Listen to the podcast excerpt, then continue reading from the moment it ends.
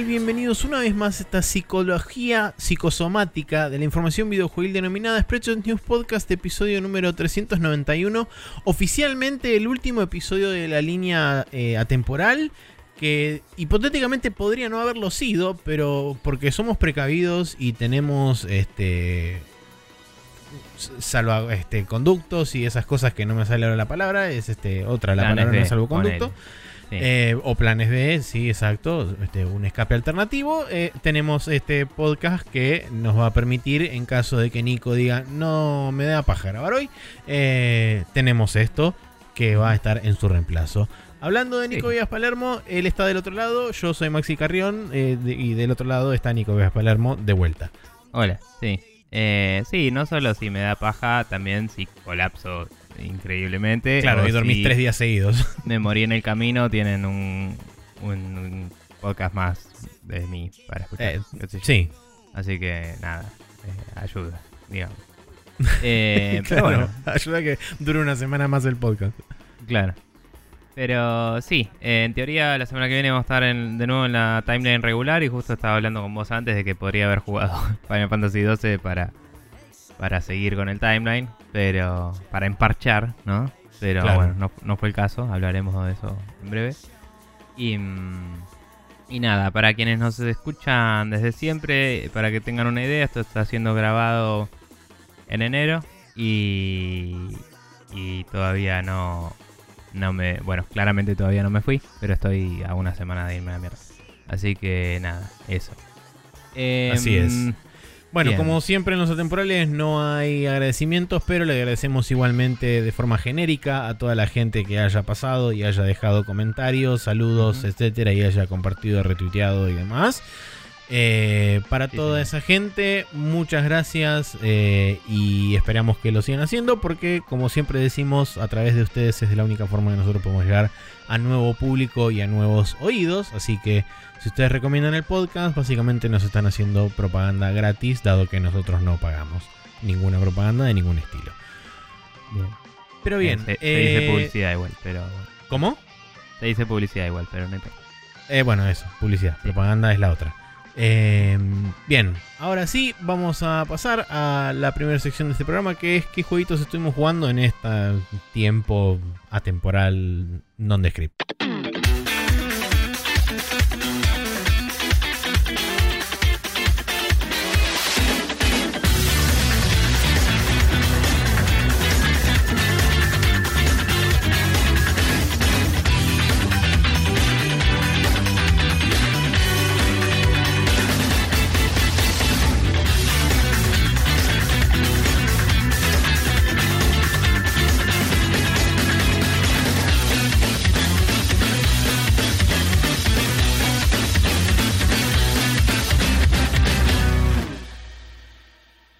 Estamos en el downloading, donde hay cosas extrañas, porque Nico volvió al espacio.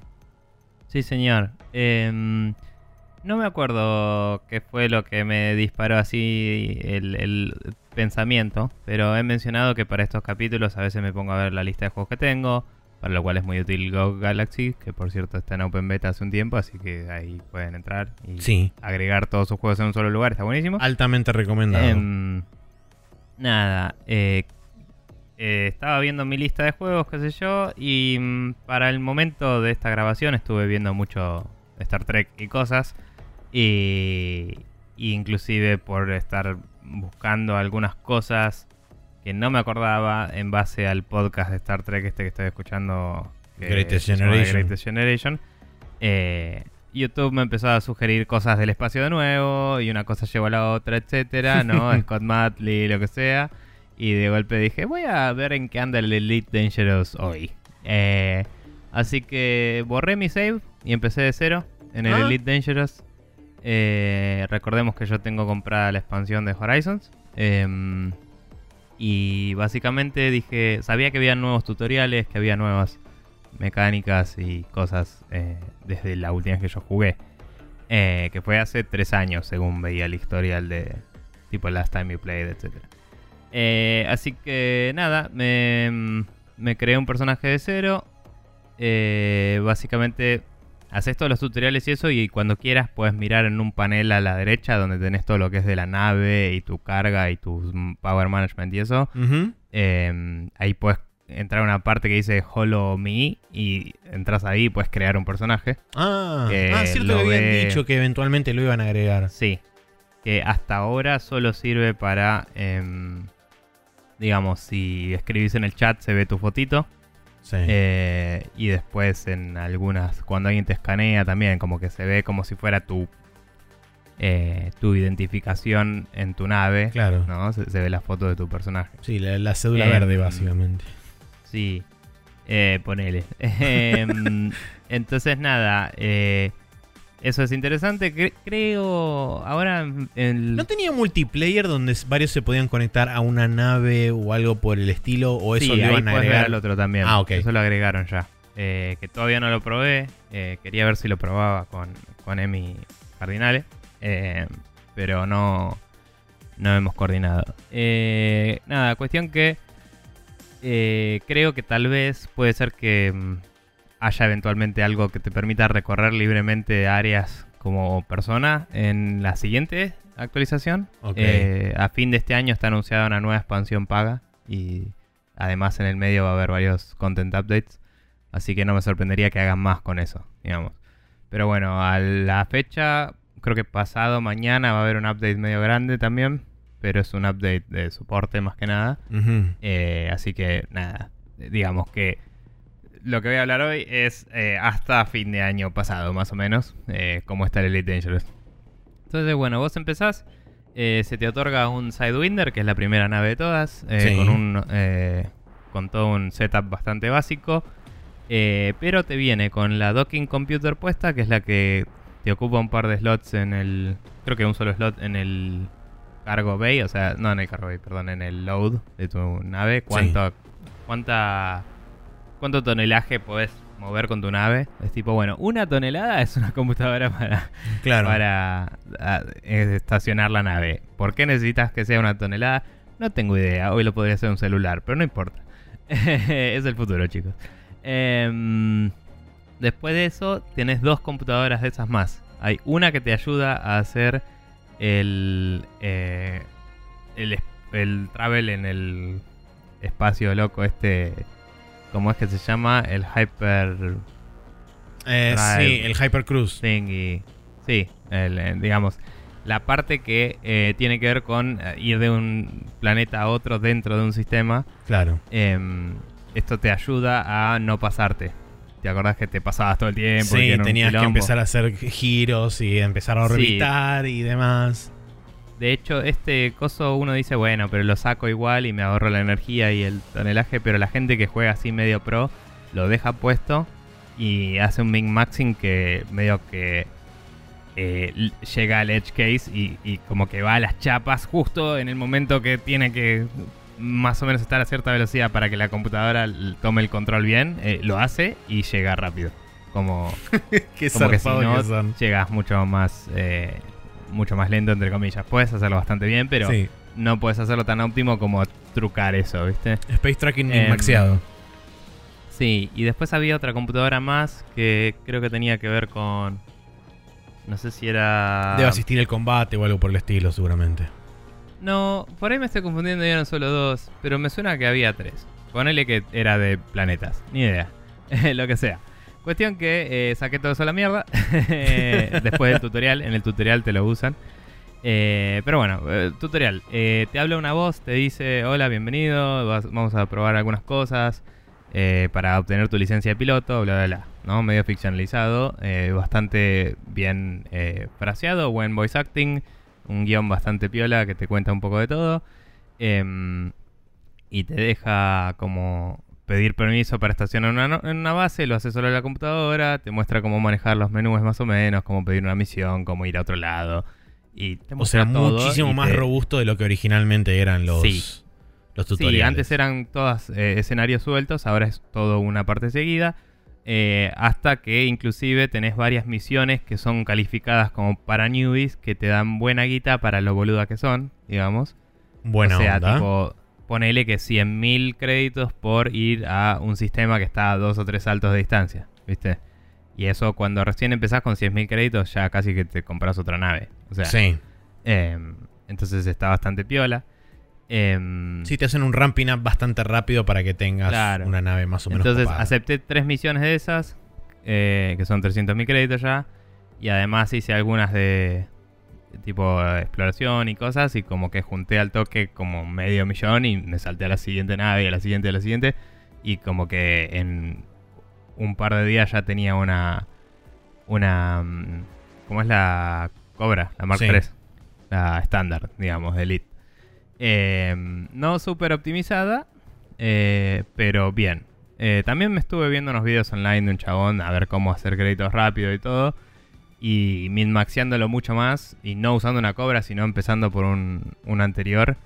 Toda tuneada. Puedes con exploración hacerte al toque 2 millones. Y después saltar a la siguiente y hacer eh, minería y llenarte de guita zarpado. Tipo, el chabón mostraba y dice. Y en dos tardes me hice tipo 2 billones de créditos y me pude comprar todas las naves del juego. Y es como, ¿qué? Eh, Y Ok. bueno, nada.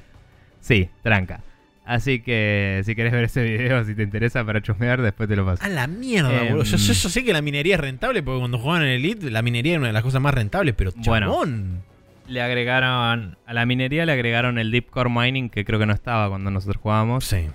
Que tenés como muchas más herramientas de escaneo y ves dónde hay fisuras en las cosas y le pones, ¿viste los limpets que son como sí. drones? Sí, sí, sí. Bueno, limpet, googleé así nomás y en inglés limpet es como, como decir una ostra o algo así. eh, o no sé si son como los barnacles, ¿viste? Como Mm. criaturas de mar que crecen medio pegadas a algo, me parece. Entonces le dicen así a los drones estos porque van, se atachean a algo y ejecutan una acción. Que en la ficción del juego vos comprás, entre comillas, no sé, 50 limpets de carga y 50 de ataque y 50 de lo que sea.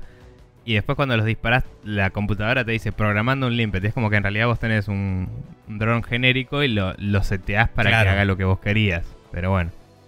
Que entonces es como, ¿y por qué se acaba el- la cantidad de uno y del otro? Porque no tengo un montón de limpets y yo decido qué? No importa. Ficción. Eh, cuestión que eh, vos en, el, en la minería ahí, eso, si querés hacer eso, que no lo hice, pero vi el video, escaneas todo, le mandás esos limpets, detonás el coso y cuando explota el, el eh, asteroide este loco en pedacitos, eh, se expone el, el núcleo y en el núcleo hay minerales más raros. Eh, y con esos te puedes hacer buena, buena guita. Oh, Dios. Creo que tengo. tipo- Creo que voy a volver a Elite. y voy a ir a minar. Es un Eh, problema esto. Si, si querés esperarme a que vuelva, yo voy y te escolto. Si no, pues. Eh, cuestión que. mm, volviendo a lo que yo hice. Hice todos estos tutoriales eh, y después me salí y en el mapa te aparece cuáles zonas son de newbies marcadas. Uy, Las eso está muy bueno. Pero es como que si te moves en las zonas de newbies, puedes seguir haciendo por un rato misiones medio low level. Y me parece que. No sé si es más distanciado el mapa, digamos. Eh, pero eh, fuera distanciado o no, es como que tenés que tener un permiso para estar en esos lugares. Permiso de newbie, digamos. Claro. Eh, Y así supongo como que ese no puedo- permiso no- debe ser de tiempo o de uso limitado y una vez que llegas a cierto threshold. cuando sea- salís te lo revocan. Ah, ok. Cuando salís de los sistemas eso. Entonces es como, viste, cuando querías ir a Sol. Tipo, cuando Sí. querés ir a Sol System, tenés que sacar un permiso y para eso tenés que haber ganado cierta reputación. Claro. Em, entonces es lo mismo, pero para newbies. Entonces imagino que si viene un chabón a matarte eh, y lo ve el, la CPU, le manda un montón de naves a hacerlo pija. ¿Me entendés? Si viene gente a grifiar a los nuevos. Claro, serían como Em. las zonas, este. ¿Cómo se llama? La- el high-sec de, del EVE Online, donde vos tenés sistemas de alta seguridad, donde Mm. tenés NPCs, básicamente policía, dando Claro. vueltas por los sistemas y cualquier Sí, grifero ser. pirata, qué sé yo, le manda enseguida una Mm. turba de, de NPCs a matarlo y no tenés Igual chance. se debe re poder pasar por ahí. Sí, porque- obviamente. Siempre en las zonas de, bueno. de high-sec en, en EVE han habido piratas y, hay- y ha habido gente que mataba newbies, entonces. Pero bueno, nada, eh, yo como ya medio sabía jugar y no había entendido del todo que estaba con un permiso y se me iba a revocar, me fui de la Te zona fuiste, newbie claro. relativamente rápido y dije, bueno, ya fue. Y me fui haciendo saltos, haciendo cosas, qué sé yo. Y como que iba explorando, iba ganando más o menos buena guita, pero nunca agarraba su tipo, sabía que había más formas de explorar. Ahí vi el video de este chabón que tenía una herramienta re loca de exploración que te permitía ver de re lejos los planetas y hacerle como un probing así bizarro con, con como que apuntás con el mouse, apretás un botón y lo escaneás. Sí. Y, y podías como jugar un poco con frecuencias y cosas. Imagínate una mezcla entre el probing del Mass Effect, eh, que más allá de que era tedioso, era medio adictivo. Eh, y la pelotudez del Arkham eh, Asylum de alinear las frecuencias. Entonces, mezclando una cosa así, es como que vos ves un ruido en el espacio, que es como una emisión, ¿no? Eh, y vos tenés que ajustar los, las métricas para poder. para que tu indicador te diga de dónde viene. Y ahí alineás y ahí escaneás. Y aparece el planeta. Y a veces ese planeta que descubrís tiene adentro cosas. Y eso. Y si escaneás y tiene lugares de interés, vale más que otros planetas. Entonces hay páginas que puedes usar online donde puedes eh, te dice cómo armar una ruta en la que vas a tener cosas de alto valor eh, desde donde estés. Le decís, estoy en tal sistema, dame mm, 10 saltos que me llenen de plata. Bueno, pum, y te tira. Eh, y vas explorando y vas juntando un montón de créditos de explorar y de mapear. No usé la herramienta, pero eso se puede hacer.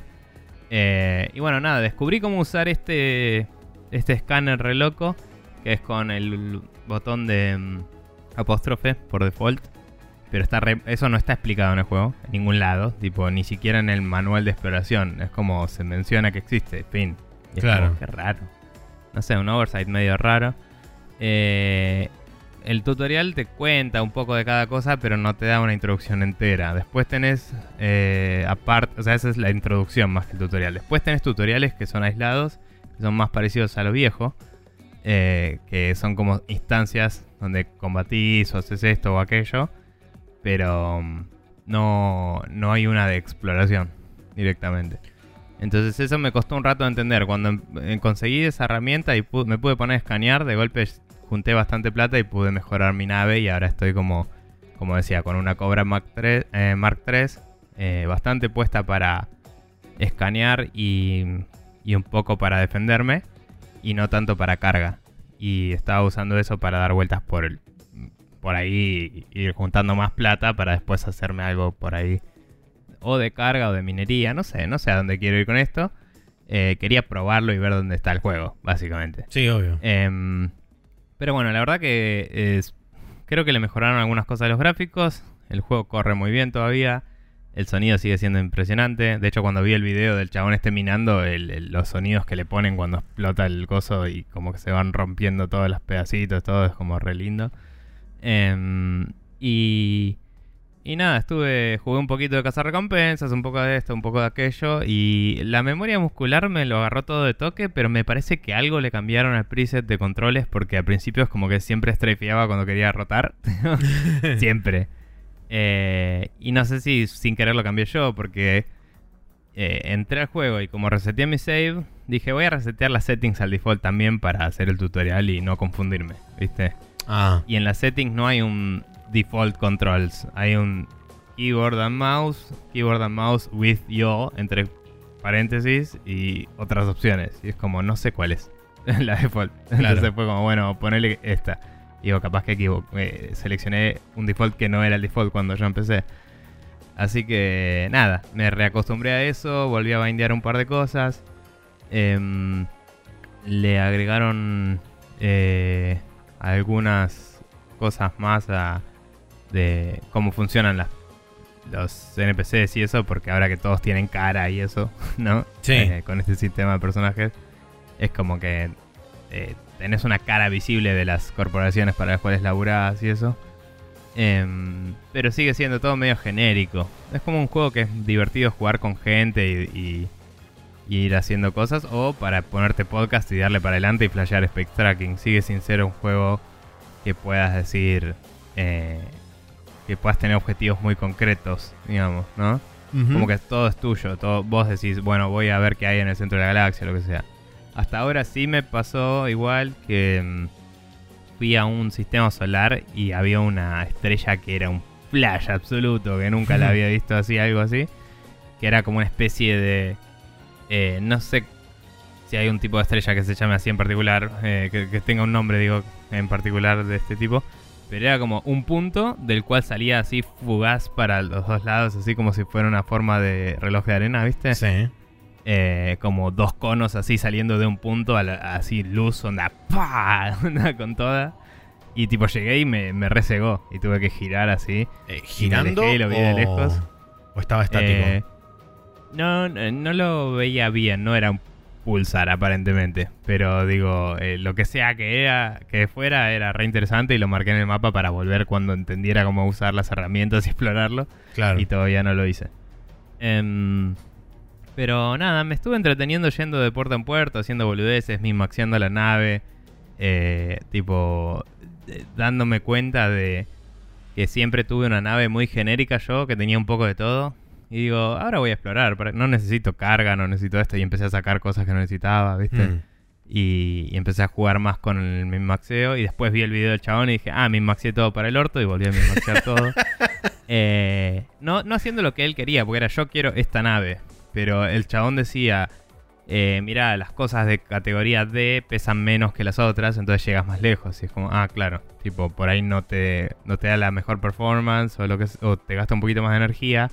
Pero por pesar menos, tu rango de alcance Se incrementa naturalmente, alto. claro. Em, así que nada, estoy tratando de tener un buen rango en este momento. Cuando tenga buen rango voy a ver qué hago. Porque la, la verdad es que la mayoría de las misiones que son en rangos cortos son medio en vole. Em, como que no, no te dan mucha guita para el tiempo que te toma. Claro. Y te toma el mismo tiempo. O sea, si puedo saltar 30 años luz, yo ya puedo explorar un lugar, saltar a un lugar a 30 años luz de una y vender. ¿Me entendés? La data. Así como está, es como tengo que hacer dos saltos para poder siquiera empezar a vender esa data. Y en el salto del medio voy a explorar de nuevo y en el siguiente salto voy a poder vender solo la mitad de esos dos saltos. O sea, es como eh, una molestia. Entonces dije, bueno, quiero tener un rango largo para poder después hacer misiones más eh, copadas o poder eh, meterme en terrenos más locos, llenos de enemigos y volver a salir o cosas así. Claro. sí, Em, tiene sentido. Así que nada, estoy como en, en este momento en pos de optimizar mi nave. Pienso usar la cobra por un tiempo y, y ver si con una u otra cosa. Me gustaría llegar al, re- al ranking de Elite con algo. No llegué con ninguno la otra vez. Había subido bastante combate y bastante em, la- el, el trading. Eh, la exploración no. Ahora estoy subiendo todo medio a la vez porque siendo newbie subís todo más o menos junto. Mm. Pero me gustaría llegar a, a Elite, porque si llegas a Elite con cualquiera, también te dice el video, que eso es interesante, que puedes entrar a una estación espacial en particular, que es la que el chabón le encanta, que mm, tiene todas las cosas a la venta. Tiene absolutamente todo lo que puedes comprar en el juego a la venta. Uh, nice. Entonces digo, bueno, si puedo hacer que esa sea mi base, digamos, y ya puedo comprar lo que quiera, es como que de ahí puedo elegir el estilo de juego que quiero hacer y, no sé, me compro la nave que quiero, me voy y después vuelvo y me compro otra. Claro, sí, O seguro. lo que sea. Entonces estaría bueno. Sí, más vale. Así que ese es como un objetivo alcanzable que te sirve para incentivarte a jugar el juego que, como dije, de por sí es repetitivo, pero la verdad que está mejor que antes. Tiene lindas cosas. Eh, no volví a hacer toda la parte de aterrizar en planetas todavía. Estuve jugando solo en el juego normal. Así que lo de Horizons no lo hice mucho. Em, y no vi nada de los Targoids todavía, que son los aliens. Eh, hay un reporte que te van haciendo. eh, creo que es hora por hora. que Es como un dump de información que te dice dónde fueron avistamientos, cosas. Y si querés perseguir esas cosas, podés, pero medio que tenés, tenés que estar más eh, metido en la movida de, de lo que yo estoy todavía. Para entender bien cómo son esas quests. Claro. Eh, otro video nada que ver también que explicaba un poco sobre todo eso y es como que puedes agarrar unos drops que te dejan que son medio corrosivos y te van haciendo la mierda a la nave, pero te dejan entrar a bases de los Targoids y ahí harvestear mate- materiales re locos y, te abren posibilidades de construcción de naves re bizarras y todo. Em, y después, no sé, es mucho como redescubrir el juego, ¿viste? Mm. Muy como, uh, ¿qué hay para allá? Y vas para allá y hay algo nuevo y está, está bueno volver después de mucho tiempo. Creo que hice bien en borrar la mierda del save, eh, más allá de todo.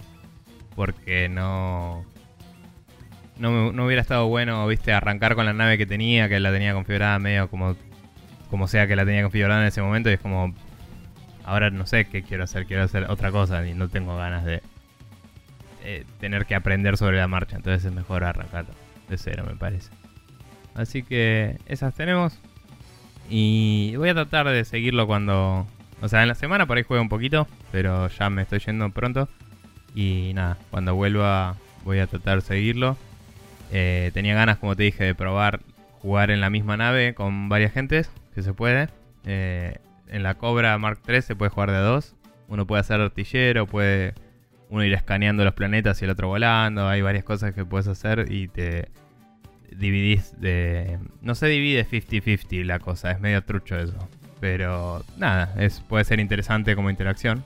Y, y te puede optimizar algunos procesos que de última, no sé, poner que jugáramos nosotros. Puedes estar un rato en mi nave, me ayudas a mí, hacemos más rápido las cosas y después yo te ayudo a vos.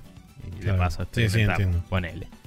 Em, entonces por ahí si lo haces bien, al final ganaste bastante más que si lo hacías solo. Aunque no fuera eh, justo a la división, digamos. Em, y, y nada, es, eso. No tengo mucho más que decir del Elite. Tengo ganas de jugarlo en VR de nuevo, eso sí. Fue como mm, un Oculus Quest podría ser, y con el cable y el software que están sacando ahora que te deja jugar como si fuera un Oculus normal. Tipo, no sé. Estoy haciendo números. Pero bueno. Bueno. Eh, yo por mi parte empecé a jugar el Hardcore Mecha que lo había comprado originalmente en la última oferta, las ofertas de Navidad del año pasado. Mm. Ese que era 2D de acción. Sí, es un side-scroller de mechas, justamente como su nombre lo indica. Es, este, principalmente es un shoot em up, pero side-scroller. Está bastante bueno. el, el, único eh, el único problema, pero absolutamente personal que tengo, es que la estética es medio super deformed y no me cabe demasiado. Pero más allá de todo eso, realmente el juego está muy bueno, es súper entretenido, las animaciones están realmente muy buenas. Eh, no sabía que era de un estudio chino, de hecho, eh, y fue salió por Kickstarter originalmente. está disponible por ahora en PlayStation 4 y PC, pero creo que va a haber una versión, no sé si de Switch o algo por el estilo. Creo haber leído por ahí que quizás lo sacaban en Switch, así que para la gente que le interese estén atentos a eso. No, no puedo hablar mucho más porque habré jugado una hora más o menos, que fueron dos o tres misiones.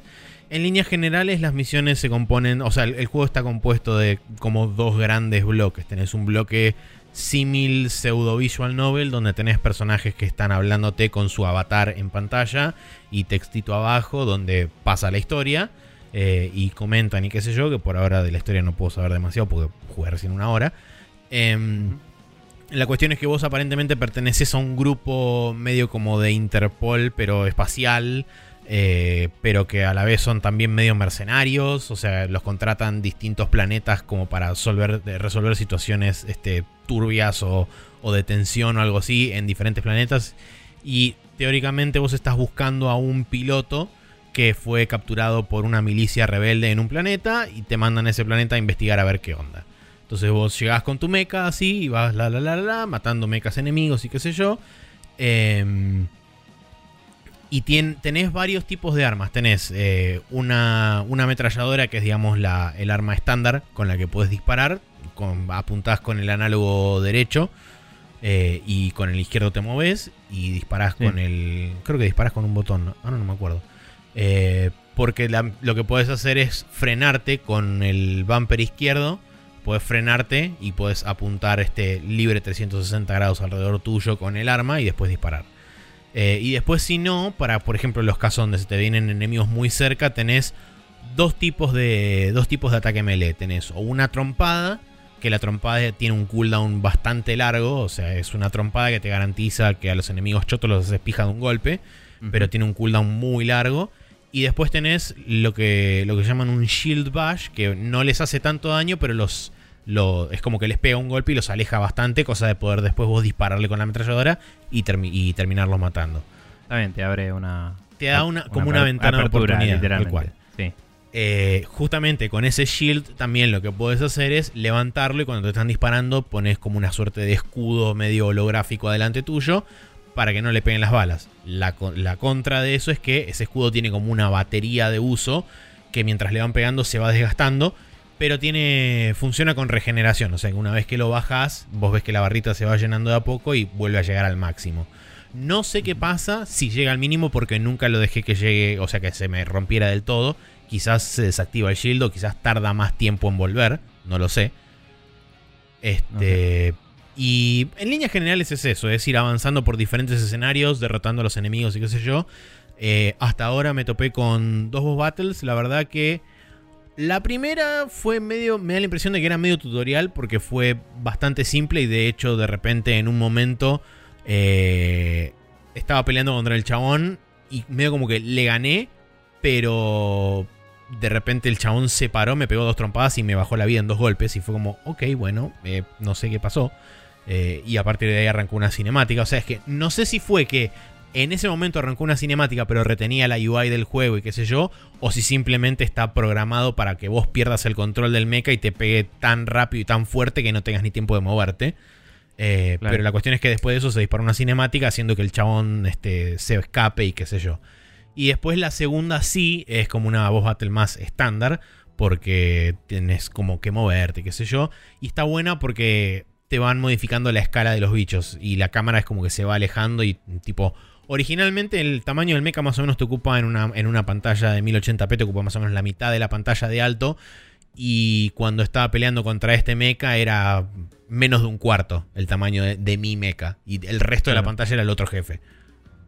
Sí, me...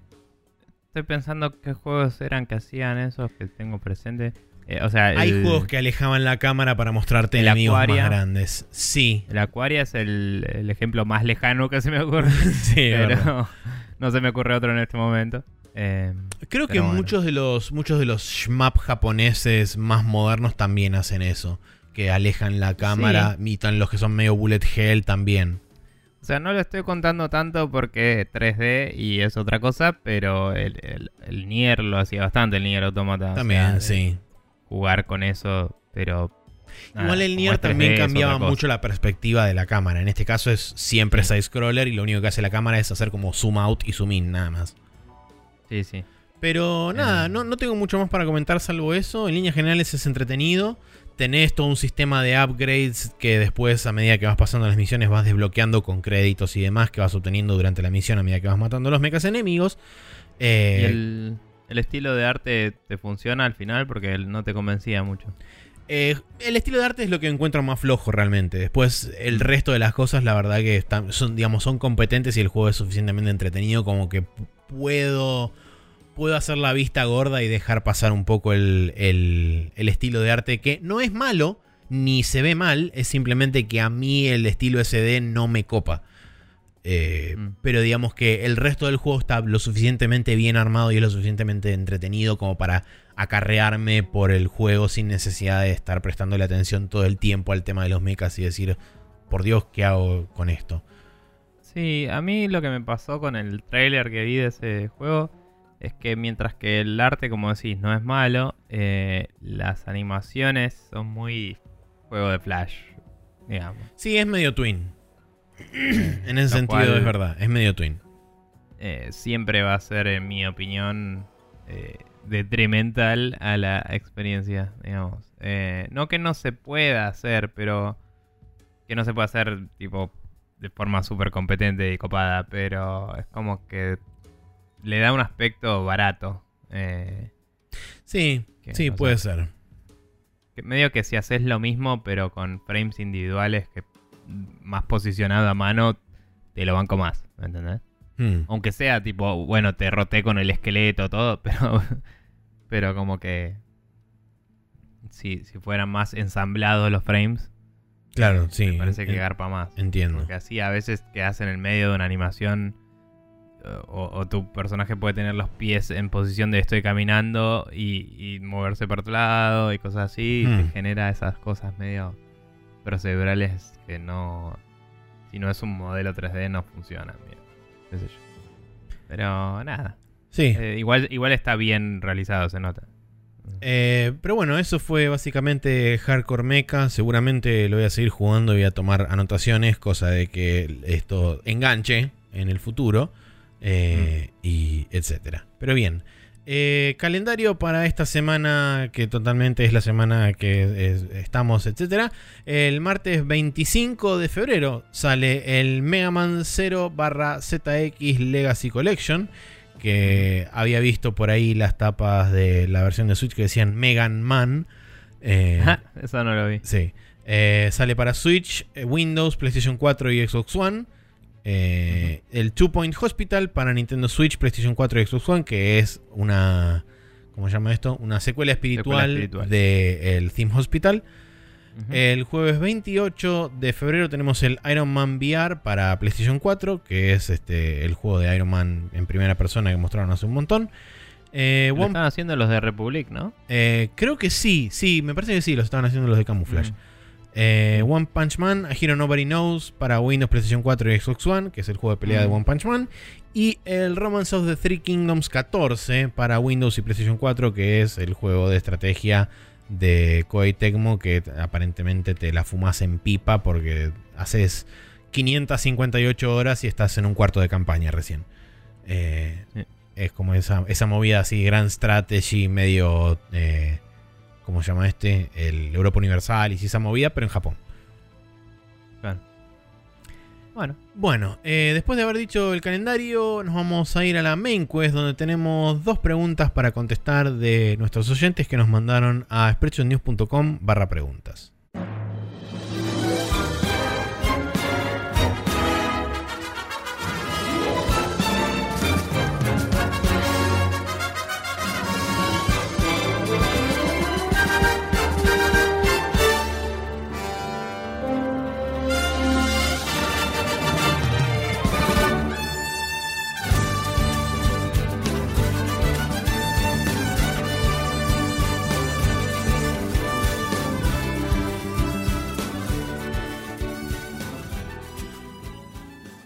Como decía recién, estamos acá en la main quest donde tenemos dos preguntas, que en realidad es una pregunta y una persona con dos preguntas, así que son tres preguntas. Eh, pero bueno, arrancamos por la primera de Ted Cord, que dice, con el éxito que es la Switch en gran parte a su portabilidad, ¿cuál creen que va a ser el próximo paso de Nintendo en cuanto a hardware? ¿Creen que mantendrán este híbrido de sobremesa portátil en su próxima consola? ¿Sony y Microsoft irán por esa ruta en algún momento? Microsoft tiene el xCloud en camino que promete bastante. bien. Eh, medio que hablamos de esto en el podcast que grabamos ayer y ustedes Habrán escuchado hace un mes. un mes y pico atrás. eh, que estábamos hablando de los rumores de la Switch Pro, ¿no? Sí. Em, yo creo que como está la cosa, eh, la Switch ha probado ser una consola tan exitosa que eh, el form factor va a durar bastantes años. Y con eso quiero decir que em, probablemente o hagan iteraciones internas, como había dicho, o capaz haya una Switch 2 eventual, también es algo que sugerí. Em, creo que la pregunta, lo que podemos tratar de extrapolar muy horriblemente y sin ninguna base en absoluto es que viene después de eso, si es que eso viene.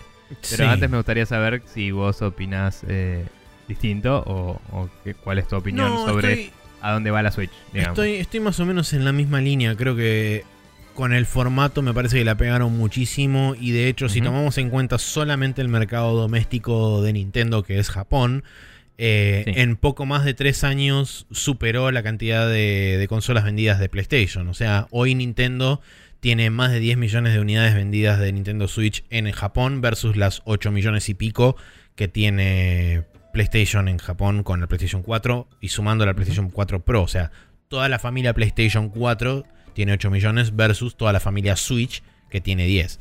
Entonces creo que eso es una clara demostración de que no solo el form factor, sino también haber hecho, haber hecho hincapié en la portabilidad de la consola y haber dicho esta consola sirve tanto como para ponerla en una tele, como para llevártela a vos con, consigo mismo y después redoblando la apuesta por supuesto con la Switch Lite.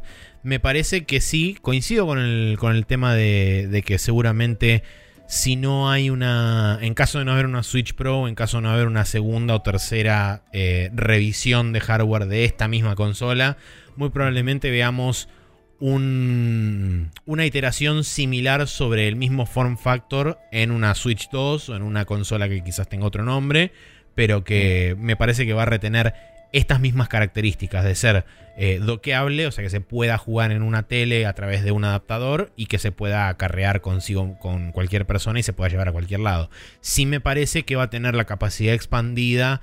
Eh, considerando que probablemente esto ocurra en, no sé, dos o tres años más, me parece que si bien no va a ser ubicuo el 5G en Japón, creo que va a estar lo suficientemente repartido como para que la consola tenga capacidades online para eventualmente ofrecer un servicio de streaming de Nintendo. Sí, eh, sí, puede ser. Eh, digamos, en Japón ya se están proveyendo algunos juegos como jugables desde la nube, así que esos servicios extendidos a Occidente no me sorprendería. ¿Qué juegos eran? El Resident em, Evil 7 y el Assassin's Creed Odyssey, ¿no eran esos dos? Eh, esos son los dos que las noticias llegaron prominentes acá. Creo que había alguno más. Em, el, no, el Fantasy Star creo que te lo tenéis que bajar. Me parece que el. Me parece, está bien que viene de la misma beta, pero me parece que el Resident Evil Remake del 2 eh, también estaba. Ok, ese no, no sabía. No, no estoy seguro, ¿eh? pero creo que sí. Eh, Pero bueno, digamos, teniendo en cuenta. Y si fuera Capcom lo haría, aparte. sí, no sé. obvio. Em, teniendo en cuenta eso y que ya es técnicamente posible, a pesar de que la consola no viene preparada con la capacidad para poder streamear desde cualquier parte, sino que tenés que estar atado a una, a una antena de Wi-Fi, necesariamente. Me parece que una próxima iteración, o hablando, digamos, de la próxima consola de Nintendo, que va a retener, eh, como decía antes, el mismo form factor y las mismas capacidades de ser doqueable como poder llevártela on the go pero también va a tener el agregado de tener la capacidad de poder streamear juegos directamente a la consola desde cualquier parte y no necesariamente tener que estar atado a Wi-Fi. Igual ahora que decís eso de estar atado a Wi-Fi y todo, eh, sí, eh, puede ser que, no lo contemplamos, ¿no? Pero puede ser que anuncien alguna Lite eh, con 3G. Una Switch Lite con, bueno, con 5G o lo que sea. Sí, con conectividad sí, permanente, tarjeta SIM eh, o, que no use una tarjeta SIM pero se conecte a redes celulares. Em, porque eso no lo habíamos contemplado, pero por lo menos en Japón tiene mucho sentido tener eso. Eh, sí, yo creo que va a ser un lugar donde primero lo adapten eh, mercado asiático, Japón por ahí, Japón y China en particular. Sí, en China la podría romper y después Europa creo que podría tener cierto lugar en la industria. No creo que sea algo que la pegaría mucho fuera de Asia, honestamente. Mm. Estados Unidos tiene todos los data caps y servicios medio de mierda. Nosotros eh, no es ideal, pero hay lugares donde nos anda bien la conexión y lugares donde no. Eh, tenemos más net neutrality que otros países, al menos, ponele. Em, pero, eh, no sé, pero digamos, en Asia tendría mucho sentido. Pero bueno, si quisiéramos eh, pensar siquiera algo después de la Switch, ¿tenés alguna idea qué podría ser? Porque es que mm, para mí algo después de una eventual de una eventual evolución de la Switch mm, es muy difícil de pensar porque estás hablando de un plazo me parece de más de 10 años de distancia. Sí, y eso, es lo. Y en esta industria, 10 años es como tres eternidades más cuatro vidas más un infinito atrás. Es como imposible de vislumbrar. Es que por eso, yo para mí lo que van a hacer es mantener la familia, digamos, de la Switch hasta terminada ya la Play 5 y la Xbox eh, Series X, lo que sea. Em, como, como hacen, como hicieron las DS y las 3DS, tipo a lo sumo sacarán una New Switch o Switch 2, lo que sea y será retrocompatible y tendrá nuevas features. Y es como, bueno, si no upgradeaste, seguimos teniendo un producto para vos. No se llama Xbox 360, pero entendiste el chiste. Em, y nada, la, la, verdad es que creo que ese es el futuro de Nintendo. Eh, después de eso ya estuvieron hablando igual los de Nintendo un poco de eh, seguir invirtiendo en mobile, ¿no? O sea, esta pregunta en particular que nos dejaron es específicamente sobre el hardware, por eso no nos metimos tanto ahí. Pero Nintendo estuvo hablando de. Sí, de, hecho. Para celulares. El nuevo presidente, en una de las últimas este, eh, stockholders, eh, reuniones de, de inversores, eh, comentó particularmente, habló sobre un, un poco sobre el tema de el servicios de streaming y qué sé yo, y el tema de la nube y todo eso, y dijo que eh, las, eh, las compañías que estrictamente se dedican a hacer hardware dedicado para videojuegos que tienen los días contados. O sea que claramente Nintendo tiene la intención de bifurcar su camino y Sí, la empezar. nueva guerra es en los servicios. digamos. Tal cual. La nueva guerra de consolas y, y de, y de proveedores de juegos. Em, entonces, ponele, ¿no? Si queremos fantasear. Quizás Nintendo hace algún juego exclusivo para el eh, servicio de Apple, por ejemplo. Eh, que tenga- Para Apple Arcade decís. Claro. Mm. Eh, que eso sería difícil porque Apple Arcade, el punto de venta es que no te venden DLC ni nada y es solo el juego bajo Sí. la suscripción. Por eso.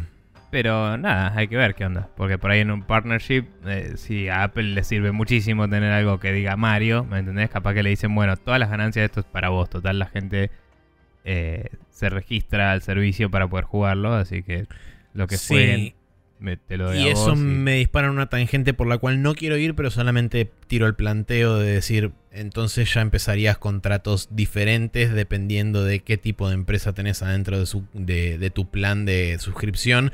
Me refiero desde el lado del negocio y no desde el no lado del cliente. Cómo, no sabemos cómo funciona Apple Arcade por adentro. No está. No, ya lo sé, pero digamos, sa- según... sabemos que no funciona igual que el Store, que el Store es igual para todos. Sí, Entonces, eh, tranquilamente puede no ser igual. Y Apple como proveedor de ese servicio y los developers como proveedores de los juegos tienen derecho a negociar sus propios contratos también. Porque Netflix le paga más a, eh, no sé, a Warner que lo que le paga a Pepito, no sé, MGM, ponele, por decir a alguien. Eh, no sé, o sea, eso pasa. Son estamos hablando ya ahí de licencias de, de por tiempo, entonces son contratos distintos. Em, pero bueno, nada, era una idea. Igual, eh, como decíamos, no, no tenemos una forma de prever qué vendría después. No creo que puedan volver a segmentar su mercado en mobile, en portátil y en sobremesa. Me No, yo creo que el- el- los días de, del handheld dedicado eh, quedaron atrás con, con la 3DS cuando se anunció la Switch para mí. Vamos de nuevo. Yo creo que los días de eh, tener un mercado segmentado son los que están terminados. Porque mañana no me molestaría y no me parece raro si Nintendo dice, bueno, tenemos otra Switch que también es barata, pero es solo de sobremesa. ¿Me entendés? Y no la podés desbloquear, por así decirlo. Eh, y, y es como tenés las tres. La que se puede desbloquear, la Lite y la estacionaria, por así decirlo. Eh, podría ser. El punto es que las tres usan la misma, el la misma familia de procesadores y programas una plataforma. Eh, Sí, sí, sí. eh, esa es la gracia. Lo que digo es, Nintendo se dio cuenta de que la segmentación de los dos mercados le estaba jodiendo porque tenía muchos developers en portátil y muy pocos en Wii U, por ejemplo. Eh, y eran di- distintas plataformas, entonces portear de uno a otro era difícil, por eso hacia el final de la, de la vida de ambas eh, estuvo haciendo esfuerzos para hacer más porteables sus juegos, por eso algunos juegos salieron en las dos. Eh, tenían unos motores multiplataformas de ellos propios, ¿me entendés? Para poder empezar a compensar esa falta de juegos en uno o en el otro, de parte de ciertos estudios internos. Pero ahora es como que todos sus estudios apuntan a la misma plataforma y eso solo ya hace que de su propio brand salgan muchísimos juegos más. Entonces, para mí que ese es el legado más fuerte de la Switch. Es decir, eh, la target platform es una, después el form factor puede variar, ¿me entendés? Sí, obvio. Entonces, eh, aun si lo que viene después no es una Switch, eh, tiene que ser el nuevo estándar de Nintendo. No puede estar. Si no, no puede volver a partir la audiencia. Claro, no, no puede haber una fija y una portátil. Tiene que ser la misma que se usa de una u de otra forma. O de las dos. Eh, eso es lo único que puedo yo extrapolar más allá de, de seguir con lo que ya imprime billetes. Sí, tal cual. Y con respecto a Sony y Microsoft, ¿vos calculás que irán por la misma ruta o que cada uno seguirá su, curso? Y mira, Microsoft ya está apostando fuerte a todos sus servicios y no tiene sentido para ellos invertir en hardware eh, específico portátil cuando ya tienen la posibilidad de, desde antes y ahora un poco más, de venderte servicios en celulares. Es como ya está. Todo el mundo tiene un celular, todo el mundo tiene una PC. El device, portátil, el device portátil ya lo tenés encima. Lo único que necesitas es un servicio que te, mm. te satisfaga a vos como usuario en ese device. O sea, estadísticamente todo el mundo tiene Windows. Y, o sea, no todo el mundo, pero la mayor parte de la gente con computadoras tiene Windows. Y eh, sí, todo el mundo tiene celulares. O sea, hay más de un celular por persona en el mundo, más o menos. Eh, entonces es como con apuntar esas dos plataformas ya está bien y Microsoft ya lo hace. Hoy ofrece servicios. Es un proveedor de servicios Microsoft. Entonces es como, bueno, ¿cómo aprovecho lo que ya hay? No les conviene explorar más hardware porque sería hacer una bocha de investigación y desarrollo en cosas que tendría que volver a probarse y volver a ganar y, tendría que competir en un espacio contra Nintendo que más allá de que Nintendo se destaque y haga sus propias cosas y diga, no, yo me corro al costado, no, no voy a hacer juegos tipo grises y, como eh, de acción y de, no sé, super yankees. Eh, si vos como yankee querés sacar una consola portátil, le vas a tener que competir a Nintendo. Seguro. Porque hoy, si querés jugar portátil, te compras una Switch. Más allá de que los juegos no sean los mismos, ¿entendés? Tipo, ¿por qué querría jugar a un Gears of War en una portátil? Eh, más allá que a mí me gustó y creo que a varios de. No sé si a vos también, a varios de los pibes. La PSP fue una mala idea. sí. la Vita también. O sea, solo sobrevivieron por. La PSP, la verdad que eh, tuvo buenos juegos, pero fue una mala idea. Y la Vita mm, sobrevivió por los indies. Y hoy los indies están en la Switch. Entonces es como, no tenés ni eso. Eh, sí, además creo que también, justamente eh, haciendo hincapié en, lo que te venías diciendo vos recién, Microsoft me parece que habiendo, habiendo hecho el giro, por lo menos desde el lado del gaming en Xbox, habiendo hecho el giro casi completo a, distribución de servicios, eh, me parece que la decisión más inteligente que puede tomar es que esta, esta actual generación de consolas sea su última generación propiamente dicha de hardware dedicado para gaming. Y después de ahí empieza a ofrecer, empiece a ofrecer e, exclusivamente servicios. Y vos te suscribís a sus servicios y chau.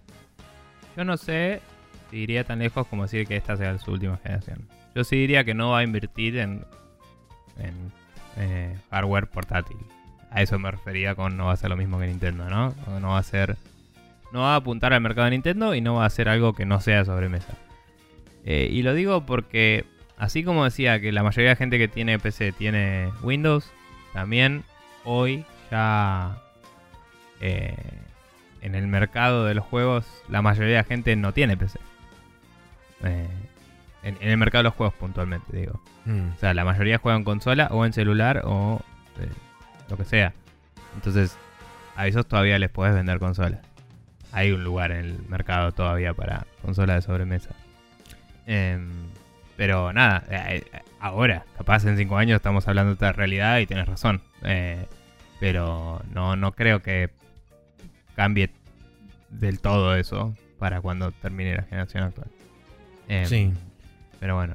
Y Microsoft, digo, y Sony em, todavía no, ah, por lo menos al momento de grabar esto, todavía no vimos nada de cómo se ve la Play 5, más allá del dev kit. Sí, igualmente, eh, eh, digamos, retrotrayéndonos un poco más atrás, un par de años antes, cuando no me acuerdo en dónde fue que le consultaron a Yuhei Yoshida en un panel de preguntas y respuestas, le preguntaron por la Vita y qué sé yo. Eh, y básicamente Yoshida dijo, la Vita fue un lindo experimento, qué sé yo, bla, bla, bla, pero nos hizo darnos cuenta que el mercado de los handheld hoy en día estaba abarrotado y que fue capturado por otras eh, por otros dispositivos como son los celulares y qué sé yo, y que actualmente no hay ningún esfuerzo interno de parte de ninguna, ninguna de las áreas de, PlayStation ni de Sony para crear un nuevo handheld y no, vea, no, vemos, no vemos crecimiento en esa área en el, en el futuro. Entonces claramente Sony no va, no va a explorar esa avenida porque ya probó dos veces. Con la le fue un poco mejor que con la Vita. En buena parte porque la PSP fue una, una máquina que fue extremadamente fácil de piratear. Entonces la gente la empezó a piratear enseguida. Em, y en el caso de la Vita fue un tema de que me parece que nunca terminó de encontrar su nicho de audiencia. Y además tuvo que salir a competir con la, con la 3DS que bueno, no, no, tenía demasiadas oportunidades para, competir. Em, sí, igualmente, digamos, eh, lo que sí anunciaron es que van a ponerle más pilas a, Cloud Gaming, que de hecho estaban haciendo un partnership para usar los servidores de Azure de Microsoft. Eh, y, eh, o sea, hoy tenés PlayStation Now y tenés, em, nada, las suscripciones que ya había de PlayStation Plus y eso, y es como que están volcándose un poco más a los servicios. Em, por lo menos en Occidente eh, están un poco atrás de Microsoft con eso. Quizás en Asia tienen más el derecho de piso, ¿no? Pero, pero Microsoft viene ofreciendo ese tipo de servicios desde mucho antes y en Occidente el terreno lo tiene cubierto desde antes. Entonces esa pelea puede ser medio cuesta arriba para estos mercados, pero si Sony logra ganarse China, ya está, te da vuelta la torta muy fácil. Eh, así que hay que ver cómo va la cosa. Eh, mientras tanto, China, el PC Gaming eh, es el segundo más importante después de celulares, creo, ¿no? Sí. hoy día. Em, entonces, honestamente, ahí Microsoft tiene lugar para tratar de vender sus servicios. y mm, pero bueno, con todas las restricciones y cosas que tiene China. Eh, y después a nivel celulares, no sé qué, qué marcas de celulares tienen más alcance, qué onda. O sea, sé que Sony no tiene mucho alcance porque tenés todas las marcas chinas propias. Em, pero no sé si los servicios de Microsoft están en, este momento siendo extendidos a, al territorio chino. sí, sí. Eh, yo, digamos, para, cerrar mi, conclusión es que Nintendo va a continuar haciendo lo que, lo que hizo desde el lanzamiento de la Wii para acá, que es eh, haciendo su camino y buscando su horizonte y con su filosofía del océano azul de, ah, sí, existe todo un mundo por delante, qué sé yo, pero haciendo la suya. Eh, lo que logró Nintendo fue decir, bueno, ¿en qué tuvimos éxito siempre? Y fue como en handheld. Bueno, hagamos eso, pero para todo, ¿entendés? Y es como, ese fue el approach, no sé. Fue como, bueno, cartuchos propietarios, listo, más difícil la piratería, por default. Eh, y, hacer cosas portátiles que nadie más tiene, bueno, buenísimo. Y además hacer cosas de tipo sobremesa en la misma consola y te vendo todo y puedo, como decía, centralizar todos los estudios en laburar en una sola cosa. Y, y eso fue lo que, lo que lo destaca ahora, me parece. bueno, y, que hacen juegos en vez de vender servicios hoy. Eh, si mañana se vuelcan los servicios también, va a ser un poco más cuesta arriba para ellos. Pero bueno. Sí, eso. Sí. Bien. Eh, esa fue la primera pregunta que teníamos. Eh, la segunda voy a tomar un trago. Sí, yo también estaba tomando agua, así que por eso no podía hablar. Eh, la segunda pregunta que tenemos es de el preguntón que pregunta, also known as el novio de la guionista, eh, que era Francisco Sarmiento. sí, Francisco Sarmiento. Eh, que nos hace una pregunta cada uno. y son preguntas que hemos contestado 78 millones de veces, así que vamos a contestarlas una vez más para él, que nos las pregunta. la primera que me pregunta a mí es ¿por qué no volvería a prender la Play 4? Que lo dije así textualmente hace, en, hace algunos capítulos, eh, hablando de que quería jugar al eh, Gravity Days y, me da paja aprenderla y no sé qué más. Em, nada, eh, no la volvería a aprender porque es lenta, es tosca, cada vez que la aprendo se tiene que actualizar porque su auto-update no funciona, porque siempre te cambian los eh, términos y condiciones y si no los aceptas no se actualiza, entonces esa feature que te dicen que tiene no la tiene y te miente descaradamente en la cara. Eh, y eh, el sistema operativo tiene muchas fallas. Eh, sí, Maxi. I beg to differ. El, la- el sistema de autoactualización funciona, pero solamente cuando la tenés en standby. Si la tenés totalmente apagada, no funciona bajo ningún concepto. Bueno, lo he- la he tenido suspendida en standby y eh, varias veces me ha pasado. Quizás fue una época en la que por alguna razón Sony estaba parcheando mucho sus sistemas, no sé. Pero me ha pasado que no actualizara los juegos porque cambiaban los términos de licencia. Entonces me bajaba el update de la consola, pero no lo instalaba porque tenía que aceptar los términos de licencia. Y como no estaba actualizado, no se conectaba a online al, al Para online bajarlas para antes del juego. bajar las actualizaciones. Mientras que Microsoft te baja todo y Nintendo te baja todo y, eh, y te lo deja instalar y fin. Y no es un problema, digamos. Eh, la Switch, eh, si tenés que aceptar algo, también te lo frena en realidad. Pero sí, no te la lo Switch te dice si seguido. tenés, que, si tenés que instalar el sistema operativo nuevo, te dice tenés que darle OK para reiniciar. O sea, no te dice cancelar y seguir con el sistema operativo viejo. Sí, igualmente también, eh, también tiene separado, o sea, la Switch y la Xbox, las dos te dejan bajar updates de juegos mientras que sean compatibles con tu versión del sistema operativo. Eh, si, si hay un update del sistema operativo, eh, no importa si el juego se puede actualizar, digamos. O sea, no es que te dice, no, no puedes actualizar porque no actualizaste el sistema operativo Mm. eh, te deja bajarlo porque es un servicio aparte, no abre el store y el store está atado a los términos y condiciones. Eh, entonces eso es mejor en esas consolas. Eh, pero bueno, nada, eh, posta que el sistema operativo es muy lento y hace tanto que no actualizo que dije, lo voy a aprender, voy a tener que actualizar, voy a tener que abrir el juego, me va, a saltar algún update, voy a tener que actualizarlo y voy a estar como una hora para empezar. Y también eso, se va fragmentando bocha el disco con el uso. A mí me pasó poquito igual, porque no jugué tanto. Pero es como que es cada vez más lenta la, la Play. Tenés que formatearla eventualmente porque se va eh, poniendo muy, muy carreta. Em, pero bueno, eh, sí, no hay mucha más razón que eso. En realidad, Eh, sí había muchas más razones de por qué estaba enojado con Sony. Pero estas son las razones por las cuales me da paja aprender mi PlayStation. Eh, que en cualquier momento te la vendo y vivo en la realidad en la que dejo de jugar a la- Mm. Eh, no, no, no juego al Gravity Rush y a la mierda. Em, porque. Nada, no, no estaría pasando. Eh, pero bueno, esa es mi respuesta. Bueno, eh, una pregunta. y la pregunta que me hizo a mí es: ¿qué es lo que te gustó tanto de Monster Hunter World? Uf, a ver. Principalmente. La parte en la que te vendieron los monstruos viejos, ¿no? ¿No era así? Callback al episodio de hace un Sí. mes. Principalmente creo que fue eh, los monstruos, las peleas contra los monstruos en particular. El hecho de que lo sentí muy similar a como siento las boss battles de los Souls. El hecho de que tenés que aprenderte los movimientos del enemigo, de que las animaciones funcionan de determinada forma que vos puedas leer las animaciones y puedas reaccionar en consecuencia.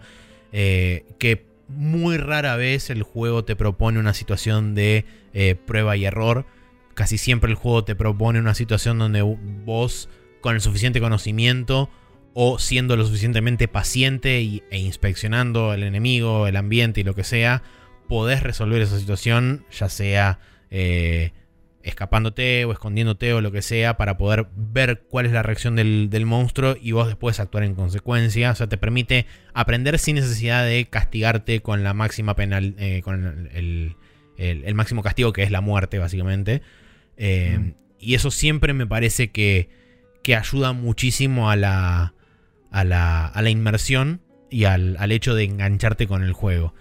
Y después, otra de las cosas que también me gustó muchísimo fue, más allá del tema del crafteo, el hecho de cuando vos vas armando tu set de, de, la armadura y de el hecho de ir poniéndole las diferentes piezas para poder ver. O sea, me gusta mucho el tema de min-maxear este, el, el equipamiento y de tener un, un equipamiento óptimo con los tipos de armadura que tengo. O, por ejemplo, en el caso de saber que voy a ir a cazar un bicho que es eh, susceptible al hielo. Decir, bueno, ok, me voy a hacer un, este, un set elemental que tenga buen daño de hielo y eso me va a permitir eh, pegarle al monstruo por más daño, por ende reducir el tiempo de la cacería y ser más óptimo a la hora de la cacería.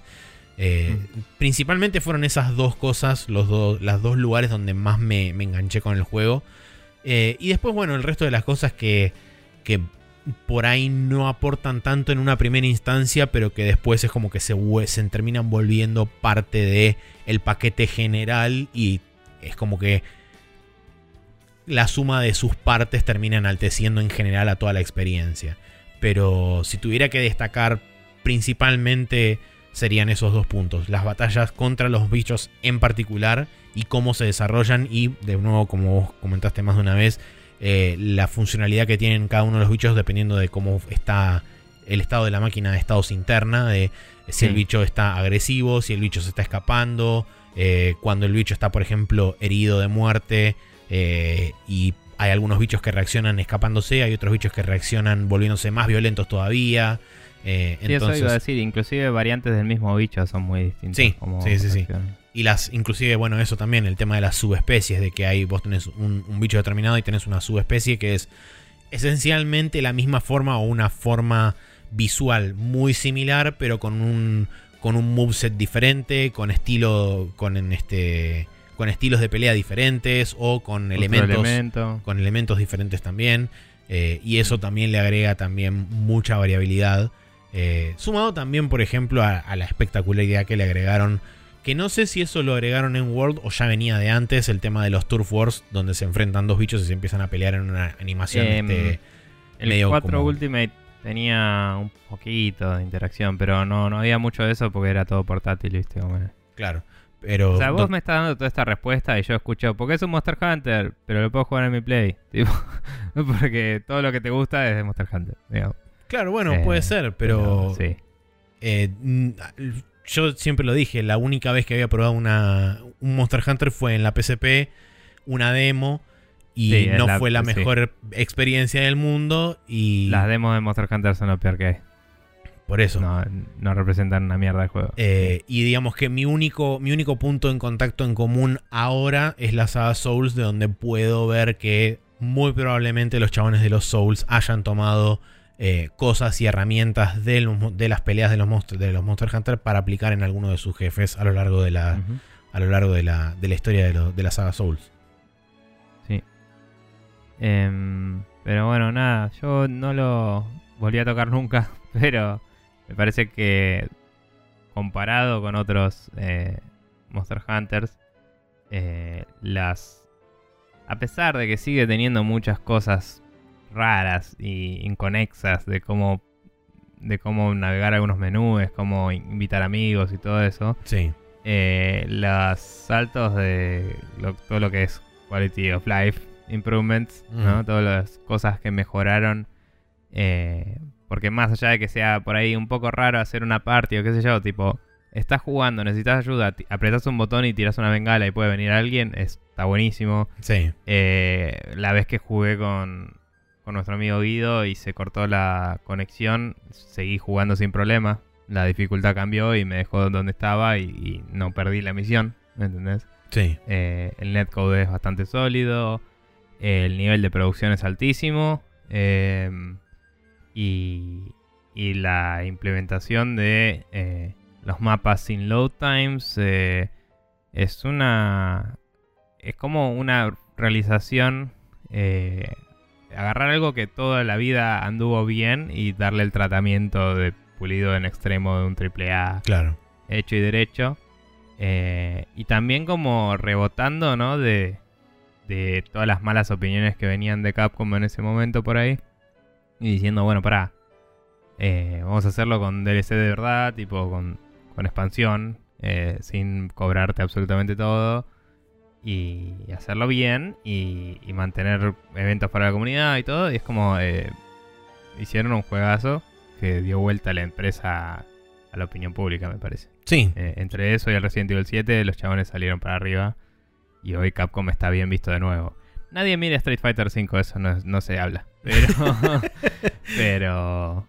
O, es como... donde anda la, la brand de Mega Man, ¿no? pero bueno, Eso es como la pierna engangrenada de Capcom, no, no se mira. Claro.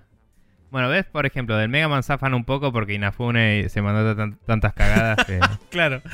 que fue como, bueno, eh, sí, ¿se acuerdan de Mega Man? Sí, estaba bueno en la NES. Fin. digo. Claro. Tomen Como- 53 colecciones con el mismo Mega Man una y otra y otra vez. Claro, pero bueno. Eh, pero nada, sí, la verdad es que es un, es un re juegazo. Eh, tenía ganas también de, probablemente, igual que hice en el Elite, borrar el save a la mierda y arrancar de nuevo porque son esas cosas que volvés un año después y Sí, decís. es, es otro juego. ¿Cómo era esto? Sí. Eh, pero bueno. Bueno, nada, no tenemos más preguntas. No, no tenemos más preguntas. eh, así que gracias a ambos que se acercaron a spreadshotnews.com barra preguntas a dejar sus inquietudes, tanto a Ted Cord como a este Francisco Sarmiento. Y en caso de que ustedes quieran acercarse y dejarnos preguntas o quieran mandarnos un correo electrónico o pon- ponerse en contacto con nosotros o mandarnos algún tema de discusión o un artículo para que discutamos, ¿cómo pueden hacer, Nico? Bien, pueden escribirnos si quieren eh, un mail a spreadshotnews.gmail.com También pueden escribirnos, eh, como hicieron los chicos, preguntas a spreadshotnews.com barra preguntas. Eh, pueden tuitearnos en arroba. Pueden también comentar nuestro, sobre nuestros capítulos en eh, facebook.com barra spreadshotnews. Eh, y no hay más formas de contacto, en realidad. Así que no Bien. sé por qué sigo. Perfecto. Bueno, entonces, habiendo dicho todo eso, vamos a dar por concluida esta main quest y nos vamos a pasar a la última sección de este programa, que es como siempre el Special Move.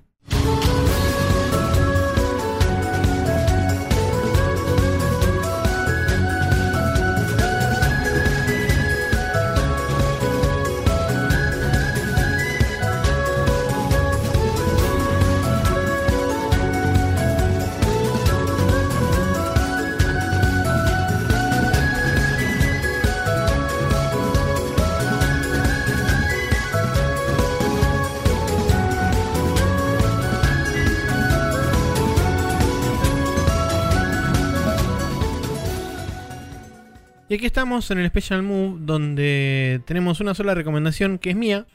Es un video de un canal que se llama Philosophy Tube, que principalmente, como dice su nombre, habla sobre filosofía, de un montón de cosas diferentes y de conceptos de filosofía y demás. En este caso habla en particular el video sobre The Trouble with the Video Game Industry y está eh, intensamente inspirado en eh, los Inquisition de Jim Sterling, porque el chabón aparentemente es un seguidor de Jim Sterling. Y Sí, yo este chabón vi varias veces en, eh, como thumbnails que estaba él vestido igual que Jim Sterling y decía, ¿qué onda? Eh, sí, Pero- de hecho, por lo menos en este video en particular, cuando hace hincapié sobre los problemas que tiene la, la industria de los videojuegos, eh, lo hace reflejado vestido con lo típico atuendo de Jim Sterling en Inquisition, que es todo de negro con la corbata roja, o sea, un, un traje sí, negro. igual, está vestido igual. Por eso, un traje negro, corbata roja y el, el ¿cómo se llama esto? La galera de rojo y, Y los negro. lentes rojos. Y los lentes rojos. Eh, pero bueno, la cuestión es que está muy bueno porque lo trata desde un punto de vista filosófico e ideológico al problema que tiene hoy en día la industria de los videojuegos. Y es un planteo desde otro punto de vista bastante diferente del que plantea, por ejemplo, Jim Sterling o como se normalmente se plantea, que es desde un punto de vista de negocios. Eh, digamos que hay como cierta cierto cruce en el medio porque bueno la ética de los negocios está medio como relacionada también con algunos aspectos filosóficos y demás Eh, pero está muy bueno el video porque no solamente también explica conceptos filosóficos sino que además eh, tira como unas, unas especies de hipótesis de por qué este tipo de cosas se dan tan de forma tan marcada o de forma tan eh, ¿cómo se llama esto? Eh, tan evidente en, en la Mm. industria de los videojuegos. Así que Sí. son más o menos 30-35 minutos de, de video, pero la verdad que lo valen. Está muy bien. Eh, nada, lo voy a chusmear. Yo siempre veía el thumbnail. Eh, no sé si tiene otros videos donde esté vestido igual o si cada vez que me recomendó este video en YouTube vi el thumbnail. Eh, pero nunca lo registré posta porque dije que raro, tipo suena a que alguien está plagiando zarpado. pero bueno, ya que lo recomendás voy a ver de qué va y, y chusmearlo. Sí, de hecho bueno. el mismo Jim Sterling lo retuiteó en su momento cuando había salido. Este, Mm. así que no, no es que el chabón le está choreando. No, no, obvio. Pero me, me hizo ruido, ¿viste? Cuando algo te, te, te choque- te choca y Sí, decís, sí, obvio. eh, voy a ignorar esto. Y de golpe es como, ah, bueno, estaba bueno, ok, le doy bola. Eh, nada, Pero bueno, si la gente quiere suscribirse a nuestro podcast para escuchar y etcétera, ¿a dónde va? ¿Y qué hace? Bien, pueden suscribirse a nuestro feed directamente, que es lo que recomendamos. Si copian la URL sprechonews.com barra podcast y la pegan en su gestor de RCS o podcast favorito, eh, ahí podrán recibirlo los días martes a las 0.30 horas aproximadamente. Eh, también pueden encontrarnos si nos buscan en Apple Podcasts, en Google eh, Play Podcasts, estamos también en Spotify. Eh, y hemos tenido un montón de desventuras en video en algún momento de nuestras vidas y están todas en youtube.com barra TV. Eh, es. así como algunas canciones que a veces ponemos al final de los capítulos. Así que esas son las formas de seguirnos que tienen. Eh, y también les pedimos si se copan en eh, dejarnos reviews eh, y comentarios y cosas como decíamos antes.